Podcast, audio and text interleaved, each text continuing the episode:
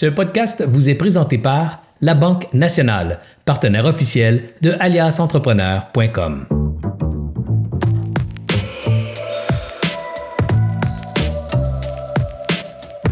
Bonjour, ici Anthony de chez Ayas Entrepreneur pour Découverte pour Entrepreneurs, épisode 9. Aujourd'hui, c'est un épisode particulier. Nous allons parler de recrutement avec Fanny Larocque. Mais avant de commencer, euh, j'aimerais vous rappeler que les Découvertes pour Entrepreneurs, c'est des épisodes qui vont durer entre 25 et 30 minutes. Le but, c'est d'être short and sweet, puis poser nos vraies questions à des experts, nos questions que les entrepreneurs se posent, nos entrepreneurs que je me pose dans la gestion quotidienne euh, de mon entreprise. Alors aujourd'hui, j'ai beaucoup de questions sur le recrutement. J'ai fait une offre d'emploi dernièrement pour recruter quelqu'un en gestion de contenu pour les médias sociaux chez Alias Entrepreneur et j'ai eu beaucoup de difficultés à aller chercher mes premiers CV. Comment que j'ai euh, puis euh, je me suis dit pourquoi pas poser des questions à une spécialiste, une, chasseuse de tête? Alors j'ai invité euh, Fanny Larocque pour ça. Mais avant de commencer, j'aimerais vous rappeler de faire un petit like, de partager ce webinaire pour nous faire voir je vous rappelle qu'Alias Entrepreneur, le modèle d'affaires est basé sur des commandites. Pour que nos commanditaires continuent à investir dans notre entreprise, il faut que nos podcasts soient vus, il faut que notre contenu soit vu. Puis un petit like, un petit partage, un commentaire, ça vous coûte rien. ça permet à ce que notre contenu soit vu euh, semaine après semaine. Alors, je vous remercie à tout le monde qui le font. Et puis, j'aime ça voir aussi, euh, si vous me dites bonjour puis vous nommez votre entreprise, j'aime ça voir c'est quelle entreprise qui nous suit semaine après semaine. Par la suite, j'aimerais remercier nos trois commanditaires, c'est-à-dire la Banque nationale qui nous suivent depuis le jour 1 d'Alias Entrepreneur. J'aimerais remercier Agendrix, une plateforme de gestion d'horaire pour les employés, une plateforme du Québec, d'ici, qui viennent de, lever une ronde de financement, là, qui viennent en fait euh, d'avoir un gros financement de 4,2 millions. Euh, l'article est sorti cette semaine. Félicitations à Agendrix. Et j'aimerais remercier euh, Planet Toaster, un hébergeur d'ici qui, qui fait un excellent travail. Maintenant, on va aller straight to the point. nous recevons Fanny Larocque. Fanny est une entrepreneuse passionnée, humaine et déterminée qui croit au pouvoir de la communauté. Sa mission, humaniser le recrutement pour faire des PME d'ici les employeurs modèles de demain. Fanny a fondé Agence Charlie en 2017, une agence de recrutement. Bonjour Fanny. Salut. Ça va bien? Oui, toi? Oui, ça va super bien. Je suis vraiment content de te recevoir aujourd'hui au podcast. Euh, Fanny et moi, on, ne se connaît pas. C'est grâce à un réseau commun de LinkedIn. J'ai fait un post et puis on a réussi à, se connecter grâce à LinkedIn. Alors, je suis content de te recevoir, euh, Fanny, aujourd'hui. Merci, moi aussi, je suis super contente. Euh, ma première question pour toi, Fanny, c'est c'est quoi le travail d'un chasseur de tête? Je vais vous l'expliquer, puis je vais vous le montrer également. Le travail d'un chasseur de tête, c'est un peu comme euh, la BD Où est Charlie que vous jouiez quand, lorsque vous étiez jeune. Donc, un chasseur de tête, ça va aller trouver euh, une personne dans un rayon, dans une industrie, dans, dans une sphère, dans un secteur X, qui va être vraiment soit un poste qui va être spécialiste, gestionnaire ou cadre, qui va aller chercher vraiment une expertise que vous avez besoin ou un réseau de contacts. Ça va être un processus qui va être niché, qui va être structuré, puis qui va prendre beaucoup de temps pour vraiment aller trouver la bonne personne. Je comprends. Puis c'est quand que je fais appel à un chasseur de tête? Faites appel à un chasseur de tête lorsque vous avez besoin d'un spécialiste, d'un gestionnaire, que vous avez besoin d'une expérience précise euh, qui manque dans le fond dans le puzzle dans votre entreprise. Fait que c'est pas pour tous les types de postes, c'est pas pour les postes d'entrée ou les postes d'usine, ça va être vraiment un poste qui va être clé, qui va être professionnel, que vous avez besoin euh, en fait dans, l'entreprise. Alors, exemple, j'ai besoin d'un nouveau euh, directeur général, d'un nouveau directeur financier. C'est le bon moment pour faire appel à un, chasseur de tête. Mais si je recherche une serveuse dans mon restaurant qui est moins un poste clé, c'est pas le travail d'un chasseur de tête dans ce temps-là. Ça, ça va être une agence de recrutement, une agence de placement qui ont des banques de candidatures. Quand tu es chasseur de tête, tout ce qu'on fait, c'est custom. Bien entendu, j'ai un réseau de contacts, euh, j'ai des gens que je connais, j'ai des mandats, je sais où aller chercher, puis euh, on fonctionne beaucoup par référencement. Mais nous, tout ce qu'on fait, c'est vraiment selon l'entreprise parce que deux entreprises peuvent avoir le même titre, le même besoin, mais à l'interne, si on va creuser, c'est pas les mêmes personnes, c'est pas la même culture. Fait que tout ce qu'on fait, c'est vraiment 100% custom. Je comprends. Je comprends. Puis, euh, est-ce que tu pourrais m'expliquer un petit peu, parce que c'est pas clair pour moi, c'est quoi la différence entre un chasseur de traite puis une firme de, recrutement? C'est quoi, quoi la différence entre les deux?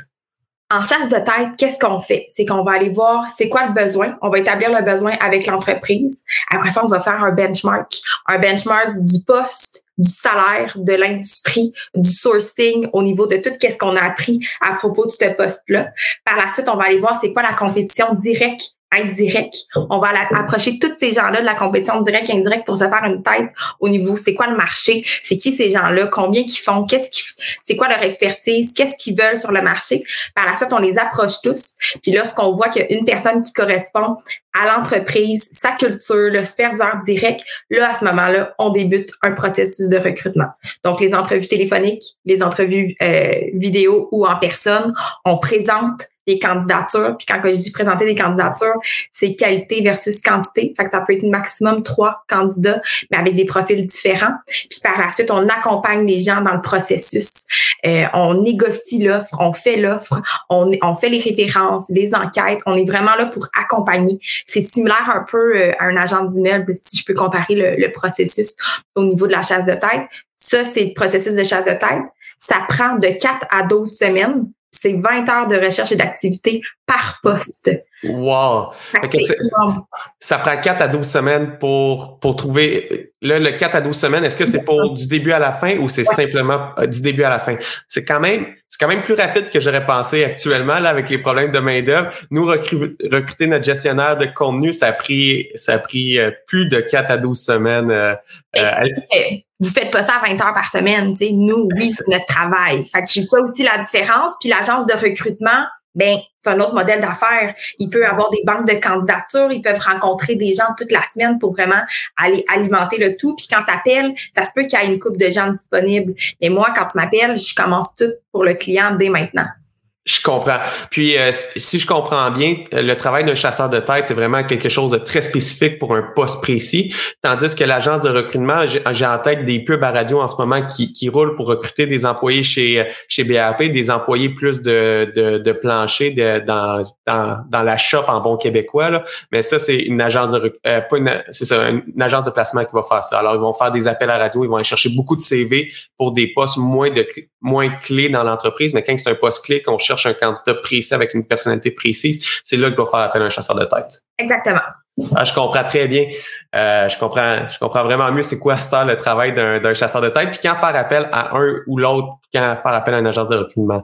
Puis, euh, ouais, je te laisse aller, euh, Fanny. Pour ce qui est d'une agence de recrutement, tu fais appel quand tu as un besoin spécifique, tu as besoin d'une spécialité, tu as besoin de quelqu'un avec un métier qui, qui est un ajout, une valeur ajoutée à ton entreprise qui est clé.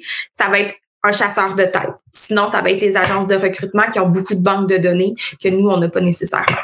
Je comprends. Puis, euh, c'est quoi, euh, c'est quoi les étapes pour faire un bon recrutement? Bien, je vais faire une analogie, OK? Puis vous allez tout comprendre. Pour faire un bon recrutement, il euh, faut tailler la saisie du besoin. Puis le recrutement, puis l'immobilier en ce moment, c'est vraiment similaire. Ça veut dire, j'ai envie de vendre ma maison. Je vais la mettre à l'intérieur, être sharp. Je vais l'épurer. Je vais la mettre au goût du jour. Je vais faire les réparations. Après ça, je vais appeler un courtier. Il va me dire c'est quoi mon benchmark, c'est quoi mon minimum, c'est quoi mon maximum, c'est quoi mon chiffre magique, à combien que se sont vendus? Fait que le benchmark est quand même important. Par la suite, il va prendre les mesures, il va la mettre en ligne euh, il va mettre la pancarte à vendre. Après ça, il va le mettre sur le bon site. Il va le mettre sur les bons médias pour générer du bruit pour dire que tu vas le vendre. Toi, tu es content, tu veux vendre ta maison, tu le partages, tout le monde partage ça. Puis par la suite, il va dire, ben écoute, il va avoir des visites cette journée-là, cette journée-là, cette journée-là. Donc, mets ce sharp puis ne sois pas à la maison. Et les étapes du recrutement, c'est la même chose. Tu vas avoir un saisie de tes besoins à l'interne qu'est-ce que j'ai de besoin? Est-ce que je me mets à jour? Euh, à l'interne? Est-ce que ça fait du sens? Puis après ça, tu vas faire un benchmark. Mon titre de poste, ma description de poste, mon salaire offert. Est-ce que je suis dans le marché? Est-ce que je suis dans le game ou je suis juste pas, pas du tout dans le game? J'ai fait un copier-coller de euh, Linda qui est là depuis les 15 dernières années. Le benchmark est primordial. Puis à ce moment-là, tu sais ton minimum, ton maximum, puis tu sais ton chiffre magique. Comme ça, quand il arrive quelqu'un qui, qui est un petit peu plus haut que ta braquette ou qui est dans ton chiffre magique, c'est plus facile de saisir le momentum. Donc, quand tu fais ton benchmark, par la suite, tu fais ta description de poste, t'affiches, tu procèdes à l'affichage. Donc, si la maison est à vendre, tu le mets dans tous les médias, tu le mets un petit peu partout out there. Tu fais vraiment du bruit au niveau de ton réseau de contacts, donc tous les médias sociaux stratégiquement parlant. Puis par la suite, qu'est-ce qui est super important? Ben, tu vas te booker des plages horaires que tu vas être disponible pour justement euh, rencontrer euh, les gens, faire des entrevues. Puis à la fin, tu es capable de faire une offre parce que tu sais c'est quoi ton benchmark, tu sais ton minimum, ton maximum, tu as embauché la bonne personne pour ton poste présentement. Fait que le processus de recrutement, c'est la même chose, c'est similaire à l'industrie euh, immobilier. OK, ben là on va décortiquer parce qu'il y a eu beaucoup d'informations puis j'ai j'ai des questions sur chaque euh, sur chaque étape. Fait qu'on va commencer de l'étape 1, c'est définir le besoin. Euh, quand on définit le besoin, comment que je fais pour savoir si j'ai besoin d'un employé versus un consultant? C'est, quand qu'on, fait le pont entre les deux? Premièrement, la plupart des entreprises, quand c'est une petite entreprise, va commencer avec des consultants parce que malheureusement, des fois, tu as peur du prix, tu as peur du coût du salaire. Fait que la plupart, ils commencent avec ça, puis après ça, ils vont soit embaucher temps partiel, temps plein ou whatever.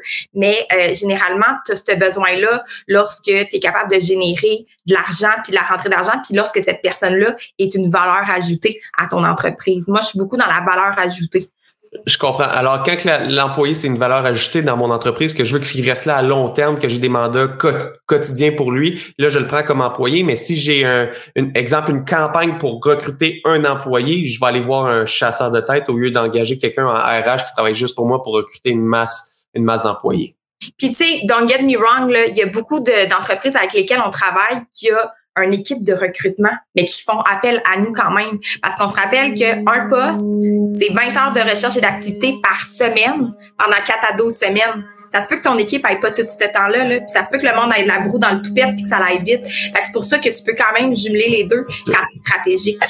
Je comprends. Fait que quand que quand mes employés sont débordés, au lieu d'en engager un autre, c'est voir est-ce que c'est c'est quelque chose de temporaire. Alors, je préfère affaire à un consultant pour quelque chose de temporaire. Puis quand on voit qu'on fait toujours appel à un consultant, qu'on se dit Hey, ça serait le fun d'avoir cette valeur-là ajoutée dans mon entreprise, c'est là que je vais ouvrir un poste puis recruter un employé. Puis euh, le, deuxième, euh, le deuxième euh, sujet, on a parlé du salaire. Puis là, j'ai des questions sur le salaire. Un, est-ce que j'affiche le salaire dans mon offre d'emploi? No, no, no, no, no. Je t'explique pourquoi, OK? Souvent, les gens ne font pas de benchmark au niveau du salaire. Fait qu'ils vont dire, bon, mais moi, le salaire, c'était ça, lui, gagnait ça, je donne la même affaire, copier-coller. Bienvenue en 2021. En 2021, ça se peut que tout aille changer. Ça se peut qu'il faut que tu refasses un benchmark au niveau de ton salaire. Si tu affiches un salaire, je te donne un exemple, un candidat superstar qui est vraiment wow pour ton poste gagne, je sais pas, 2 dollars de plus de l'heure il appliquera pas. Parce qu'il va se dire, je fais pas dedans, puis moi, je suis au plus. Mais toi, c'est une superstar. Tu l'aurais payé le 2 piastres de plus de l'heure. Fait que tu viens de te tirer dans le pied. Parce que stratégiquement parlant, si tu fais ton benchmark, puis tu vois que tu es vraiment compétitif, tu es en haut du marché, puis là, tu as vraiment de valeur ajoutée avec ce poste-là, affiche-le ça va être positif pour toi. Mais sinon, moi, je dis pas l'afficher parce que souvent, qu'est-ce qui arrive? C'est quelqu'un qui a un gros wow, un gros coup de cœur, il va juste pas appliquer. Fait que ça fait en sorte que tu tires dans le pied. Parce que c'est sûr qu'on a toujours une petite marge d'erreur puis qu'on est flexible pour un gros wow.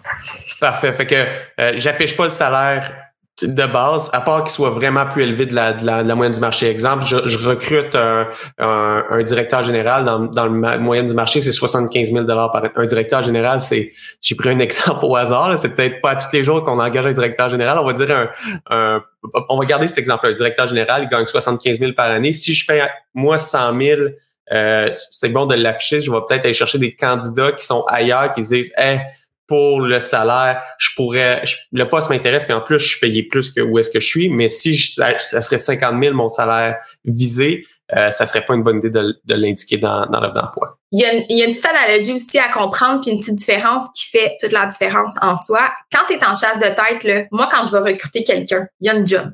Cette personne-là travaille à l'emploi. Fait si je le recrute pour dire Hey, j'ai une opportunité qui est intéressante ou ton profil m'a été recommandé, je peux pas y dire je t'offre le même salaire puis le même poste. Fait que tu vas soit avoir un avancement qui va être latéral ou une promotion ou malheureusement, tu vas payer un genre de 15% de plus.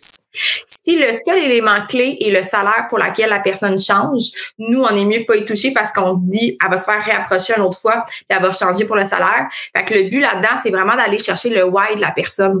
Qu'est-ce qui fait en sorte qu'elle est pas 100% heureuse? Puis est-ce que ton, nous, notre poste qu'on a, qu'on représente, fait en sorte que cette personne-là va être heureuse? Si oui, pour moi, c'est une valeur ajoutée, je continue le processus. Mais si c'est juste pour l'argent, cette personne-là, elle, va jouer au pion dans son processus. Fait qu'à ce moment-là, on est mieux laisser euh, tomber euh, ces gens-là. Euh, ben là, on apporte un autre sujet que, que je trouve vraiment intéressant. On a parlé du salaire, fait que je l'affiche peut-être ou pas dans l'offre d'emploi, dépendamment de qu'est-ce que j'ai à offrir, mais de base, on est mieux de pas l'afficher pour pas se bloquer des CV. Puis, disons que j'ai un, j'ai fait mon benchmark, puis euh, je suis une PME au Québec, j'ai pas les moyens de payer les salaires des grosses compagnies ou même les salaires gouvernementaux, j'ai pas les moyens d'accoter ces salaires-là.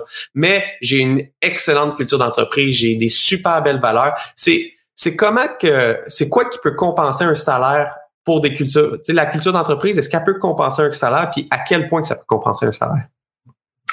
On a fait un sondage dernièrement au niveau de notre réseau de contacts pour, pour le voir. Pourquoi est-ce que tu changerais? C'est pas le salaire. Tu sais, on est en 2021, on a eu la pandémie mondiale.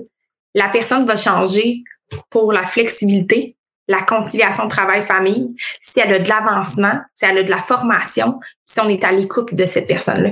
J'aime beaucoup que les gens, le salaire, c'est sûr qu'il faut que tu vives, tu manges, là. il y a comme un minimum que tu atteins, ça c'est un non négociable, mais je pense que qui est-ce que vous êtes? En tant qu'entreprise, vos valeurs, c'est quoi l'avancement, puis dépendamment aussi de regarder c'est qui est-ce que tu embauches. Parce que là, je vais vous faire aussi un, exemple, le, le cycle de la vie.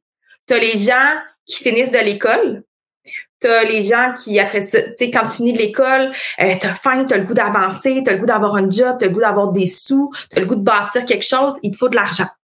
Après ça, t'as, mettons, t'as, as fait ça, tu formes peut-être une famille ou pas. Euh, t'as le goût d'avoir une flexibilité, t'as le goût d'avoir euh, des heures. Une garderie si t'as une famille. oui, des garderies, bien entendu, comme là, des journées de congé mobile s'il arrive de quoi. Sinon, c'est le déconfinement, si t'as pas d'enfant, t'as le goût de voir tes amis, ta famille. Fait que tu as le goût d'avoir une flexibilité. Après ça, on monte dans le cycle de la vie. Tes enfants sont plus grands ou t'es accompli tu es un cheval de course, tu as le goût d'en donner, tu as le goût de t'investir, tu es au pic de ta carrière, tu as, toute la connaissance, tout le, knowledge, tu as le goût d'avancer. Puis après ça, termines, puis tu as le goût peut-être de redonner au suivant, tu as le goût de toutes tes connaissances que tu as, tu as le goût des donner aux plus jeunes, tu as peut-être le goût de ralentir aussi, tu as peut-être le goût de, faire du quatre jours par semaine, d'avoir cette flexibilité-là. Puis vers la fin du cycle de la vie, ça se peut que tu penses à ta, à ta retraite, à ta pension, puis tu veux plus stabiliser tes choses. Fait que si je me fie au cycle de la vie, au niveau de mon recrutement, je comprends qui est-ce que je m'adresse, ben, je suis capable là-dedans de miser, OK, ben, est-ce que je m'adresse à quelqu'un qui est jeune, à quelqu'un qui, a besoin d'une conciliation, à un cheval de course ou à quelqu'un qui termine? Mais si j'ai pas nécessairement le salaire dans l'industrie, c'est pas grave. Parce que si je donne la bonne chose, le bon package avec les mêmes dépenses, avec le, le, même à la bonne personne, j'ai écouté qu'est-ce que la, la personne a besoin, cette personne-là va rester. Puis en plus, si je me fie à ses valeurs puis aux nôtres au niveau de l'embauche, tu es, sur le X de la personne. Fait que ça fait en sorte que tu as, cette rétention-là. Fait qu'il y a, il y a rien de magique, puis ça coûte pas euh, ça coûte pas cher. Là. Est-ce qu'on stratégique. J'adore ça. Puis est-ce qu'on peut les répéter? Moi, j'ai retenu la flexibilité. Après ça, il y a je, je vais te laisser aller parce que j'ai juste retenu la flexibilité, c'est ça qui m'a marqué. Mais euh, à part le salaire, c'est quoi, on va juste les répéter, c'est quoi les critères qui sont importants? Premièrement, la flexibilité, là, dans le dictionnaire, là, ça peut être très long. La flexibilité, là, il y en a qui pensent que c'est 8,5, 4,5. J'ai comme euh, des lignes de flexibilité. De flexibilité. Oui. Formation. La formation, je comprends. écoute d'écouter les gens, d'être à l'écoute des besoins, d'avoir une présence puis un coaching en continu. C'est pas juste, hey, voici ton poste, on se revoit dans trois ans, tu sais. Je comprends. Puis, par la suite, tu as aussi tout ce qui est évaluation, revenu, rémunération que la personne peut monter. Fait que si juste avec ça, ton salaire il est un petit peu en bas du marché, ça se peut en tant que PME. Là. Tu sais, on se bat contre des multinationales. Moi, c'est mon entreprise, j'ai une PME. Là. Mais si tu le mets de l'avant, écoute, c'est pas nous qui avons les salaires les plus élevés mais on a ça, ça, ça, ça, ça, puis ça. ça, des fois, ça fait toute la différence. Je, comprends. Puis, est-ce que tu crois que la possibilité d'avancement dans l'organisation, c'est important pour, euh, pour les gens qu'on recrute? ça dépend pour qui. Aussi simple que ça, j'en ai qui ça leur tente pas. J'en ai qui, qui, ont le goût de faire leurs petites affaires, ils ont le goût de, de se dépuncher, par de responsabilités. Fait que dans ton recrutement, là, si tu le demandes pas, là, ça se peut que tu offres quelque chose ou tu des attentes. Tu veux-tu quelqu'un qui fait sa petite affaire? Ça se peut, là. Des fois, en comptabilité, j'ai besoin de ça qui fait ça. J'en ai qui ont besoin des chevals de course, mais j'engage quelqu'un qui fait la petite affaire. Fait que si tu détermines mal tes besoins au départ, ça se peut que tu engages puis finalement tu sois déçu parce que ton étape numéro un est pas faite. Euh, ça, j'adore ça. Puis, euh, je vais juste revenir sur la flexibilité, puis après ça, il faut changer de sujet parce qu'on fait ça en 25 minutes. Mais c'est quoi des... Euh, quand on parle de flexibilité dans une offre d'emploi, si je marque flexibilité, c'est à quoi que les candidats s'attendent de, recevoir? mon, mon emploi est flexible. C'est quoi que ça veut dire? Mon emploi est flexible, puis on cherche des gens dynamiques. À un moment donné, élabore, là. Fait que ça peut être euh, les heures de travail, ça peut être un salaire annuel, ça peut être les vacances, ça peut être les perks. Des perks, c'est des avantages non monnayables. Est-ce que tu fais, euh, est-ce que tu offres, mettons, je sais pas, des cours en ligne? Est-ce que tu un abonnement au gym, des repas, euh, est-ce que tu tu mets sur le bien-être, est-ce que tu mets sur le la communauté, est-ce que tu mets sur l'environnement, tout qu'est-ce que tu fais dans ton entreprise que tu listes, ça peut être flexible. Mais des fois, juste dire flexibilité, puis après ça, tu rentres en poste, puis la personne dit ben, prends pas ta pause lunch, puis on est flexible. Non, on n'est plus là. là. Fait que c'est pour ça que c'est important de regarder selon qui est-ce que j'engage dans mon cycle de vie, c'est quoi la flexibilité que je peux apporter à ça? On s'entend là, des postes d'usine, des postes de camionneurs, des postes comme ça, tu pas de flexibilité d'horaire. Mais là, je faisais des conférences cette semaine, il y en a qui me disaient, ben moi, pour mes camionneurs, on faisait euh, quelqu'un qui venait en entreprise changer les pneus changer les pneus, là, c'est pas une grosse dépense, mais tout le monde doit changer ses pneus. Il y en a un autre qui me disait, ben nous, on faisait laver euh, dans, un, dans une usine euh, toutes les autos au printemps. Ça, c'était vraiment grandement. Fait que c'est toutes des petites affaires comme ça, d'être créatif, qui coûtent pas une fortune, qui rentrent dans la flexibilité parce que c'est des besoins que tout le monde, monsieur, madame, tout le monde a. Si j'ai une mère, ma liste de besoins puis de rendez-vous dans une année, est-ce que je peux pallier à ça puis l'offrir aussi à mes employés? Certainement. J'adore ça, puis ça va faire que l'employé, s'il se sent heureux dans l'organisation, s'il sent que l'organisation prend soin de lui, euh, il aura pas tendance à partir pour un salaire. Il va se faire appeler par un chasseur de tête, puis il va dire hey non, euh, exemple comme moi chez Alias, euh, Serge, il prend soin, prend soin de nous, il nous donne de la formation, et on, on, on tripe ensemble, ben, je changerai pas pour une prime même de 15 de même une prime de énorme, je changerais pas parce que j'apprends, puis j'ai, c'est vraiment ça que je recherche dans, dans mon, dans mon emploi. j'adore ça. Puis là, on va juste continuer. C'est, c'est, là, j'ai mon offre d'emploi. C'est où que je l'affiche? Y a-tu des sites, Facebook, les médias sociaux? C'est où que j'affiche mon offre d'emploi? Ben, qui tu recherches? Tu sais, c'est ça l'affaire. Où tu affiches qui tu recherches? Est-ce que tu as établi ton besoin, un persona? Tu sais, comme en marketing, on a, un persona. C'est qui j'engage? Si tu établis ton persona, c'est dans quel quelle génération-là cette personne-là elle est, tu vas pouvoir savoir où est-ce que j'affiche. Tu sais, des jeunes, ben c'est Instagram, TikTok. Une autre génération, ça va être Facebook. Une autre génération, oublie ça, appelle-les. Fait qui est-ce que tu as? Tu sais, ça dépend. Je peux pas te dire là upfront comme ça. J'ai des types de postes, j'ai des types de, de personnalités qu'on sait nous en recrutement, mais ça va dépendre qui est-ce que tu recherches. Ça sert à rien d'afficher partout si ta personne que tu recherches n'est pas sur ce média-là. Puis on s'entend, aujourd'hui, tout le monde a un téléphone. Absolument tout le monde a un téléphone. Fait que, où est-ce que cette personne-là va? Faut que tu fasses ton benchmark pour le rejoindre. Je comprends. Fait que c'est le même concept que je recherche un employé, c'est pareil comme un client. Je fais mon persona de mon, de mon employé idéal, puis j'affiche où est-ce que ses yeux sont. La même chose, puis j'écoutais ton dernier podcast avec un spécialiste en vente. Avec Louis-Pierre Mercier le recrutement, c'est un peu le même principe que la vente. J'ai un funnel, j'ai goût d'avoir des CV, qualifier les CV, voir s'ils sont pertinents ou pas par rapport à mon poste pour offrir un poste à quelqu'un. Mais si je veux avoir des CV, faut que je sois en quelque part.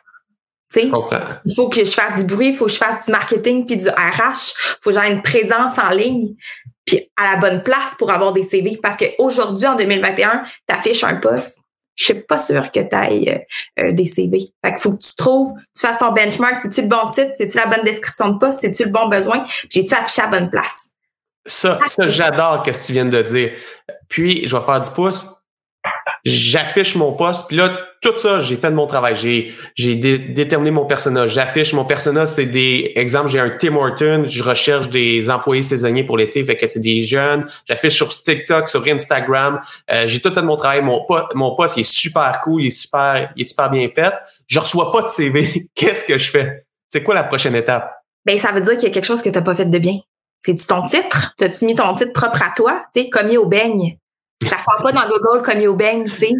Fait qu'il faut que tu y ailles at large, puis tu traites le marketing comme tu traites tes ventes, puis tu traites le marketing comme tu traites ton recrutement. Tout ça, c'est tout interrelié en ce moment. Puis l'erreur en ce moment de tout le monde, c'est qu'on crie pénurie de main-d'œuvre, on crie recrutement, recrutement, puis le recrutement, dans le fond, c'est la pointe du iceberg, du iceberg. Mais en dessous de l'eau, tu as ton marketing RH, tu as ta rémunération, puis tu as ton opérationnel. Mais souvent, on crie en haut, mais si je vais gratter, j'ai quelque chose en dessous de l'eau à aller améliorer. C'est ça que les gens ne vont pas. Puis en 2021, tu ne recrutes pas comme tu recrutais dans les années 90, dans les années 2000. En 2021, en statut, là, il y a une ligne, là, et là, il faut que tu améliores tes pratiques. Tu sais, tu rentres dans le game ou pas. Mais après ça, tu peux pas chialer si tu rentres pas dans le game et tu veux pas t'améliorer. Je comprends. Fait que il faut vraiment, dans le fond, recruter une personne, c'est rendu comme faire des ventes, comme c'est du marketing. Il faut, faut, faut mettre notre entreprise de l'avant, puis euh, faut rendre le, poste alléchant. Puis euh, je vais, juste, j'ai une question euh, par rapport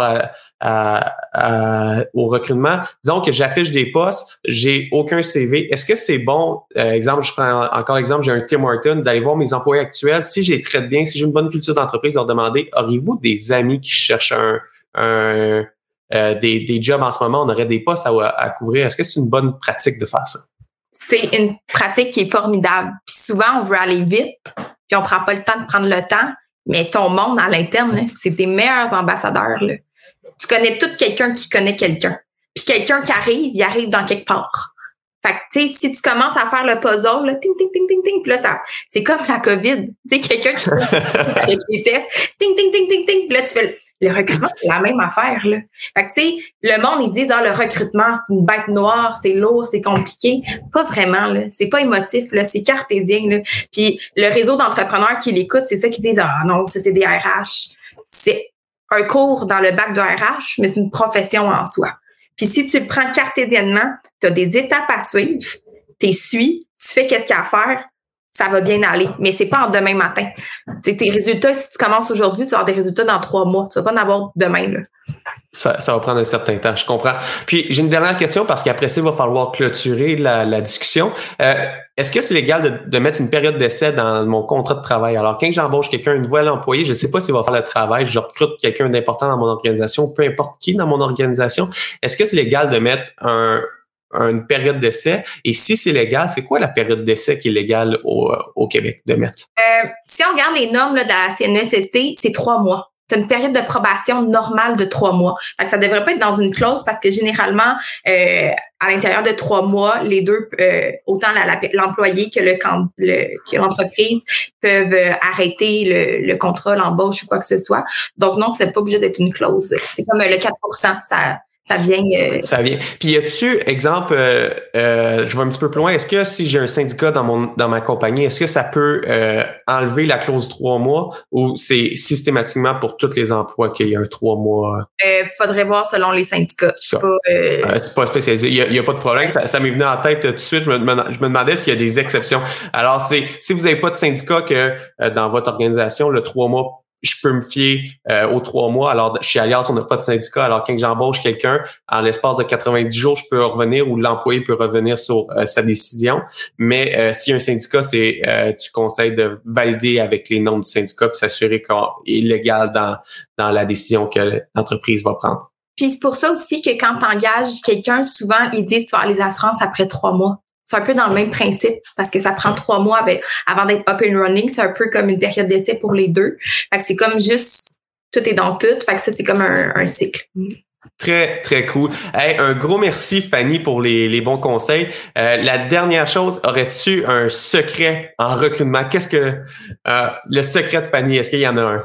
Euh, le secret en recrutement, c'est que le recrutement ne dort jamais faut jamais arrêter. Faut pas que tu te dises ah ben là j'ai besoin d'embaucher, je fais du recrutement. Le recrutement c'est un petit peu comme en tout temps. C'est comme jardiner. Si tu n'entretiens pas ton réseau, euh, si tu l'alimentes pas, euh, à un moment donné, il va y avoir une cassure. En cycle de vente, tu as des cycles de vente. Si tu arrêtes de, de, faire du business dev ou quoi que ce soit, tu arrêtes ton cycle. C'est la même affaire au niveau du recrutement. Fait que continuez tout le temps. Puis lorsque vous allez avoir un besoin, vous n'allez pas être dans euh, le besoin urgent vous allez avoir dans votre funnel déjà des candidatures, des gens dans votre pipeline. Donc, le recrutement ne dort jamais. Puis sinon, ben, l'autre conseil, faites affaire avec l'agence Charlie. On va vous faciliter la vie. J'adore ça. Puis c'est où est-ce qu'on peut trouver l'agence Charlie si on veut faire affaire avec... Euh... En ligne, au www.agencecharlie.com. Puis nous, euh, notre mission cette année, c'est d'humaniser le recrutement. Donc, même si vous avez besoin de conseils, écrivez-nous. Ça va me faire plaisir de vous aider. On est spécialisé en PME. Eh ben, un gros merci. Puis on a Martin qui nous dit très pertinent comme entrevue, une invitée hyper dynamique. Ben, un gros merci Martin. Puis euh, je te dis un gros merci Fanny euh, pour pour tous ceux qui nous suivent, la semaine prochaine, on a un autre invité. On va être avec Marco Bernard. On va parler de podcast. Je rappelle que toutes nos découvertes pour entrepreneurs, ils se retrouvent en podcast sur notre chaîne YouTube, euh, sur notre site web d'Alliance Entrepreneur où est-ce qu'on a plus de 400 contenus. On crée du contenu semaine après semaine gratuitement pour les entrepreneurs. Alors, je vous dis un gros merci d'avoir été présent avec nous, de nous avoir écoutés. Si vous avez, aimé ça, je vous demande de faire un petit like, un petit partage. Ça, ça nous aide à être vu euh, et à aller chercher des revenus de commanditaires pour garder euh, notre entreprise euh, en vie. Alors, un gros merci à tout le monde et je remercie encore une fois nos commanditaires, c'est-à-dire la Banque nationale, Agendrix et Planet Toaster. Je vous souhaite une excellente fin de journée et pour ceux qui nous écoutent en date d'aujourd'hui, on est le 23 juin. Je vous souhaite une excellente Saint-Jean qui est demain. Alors, merci beaucoup d'avoir été présent.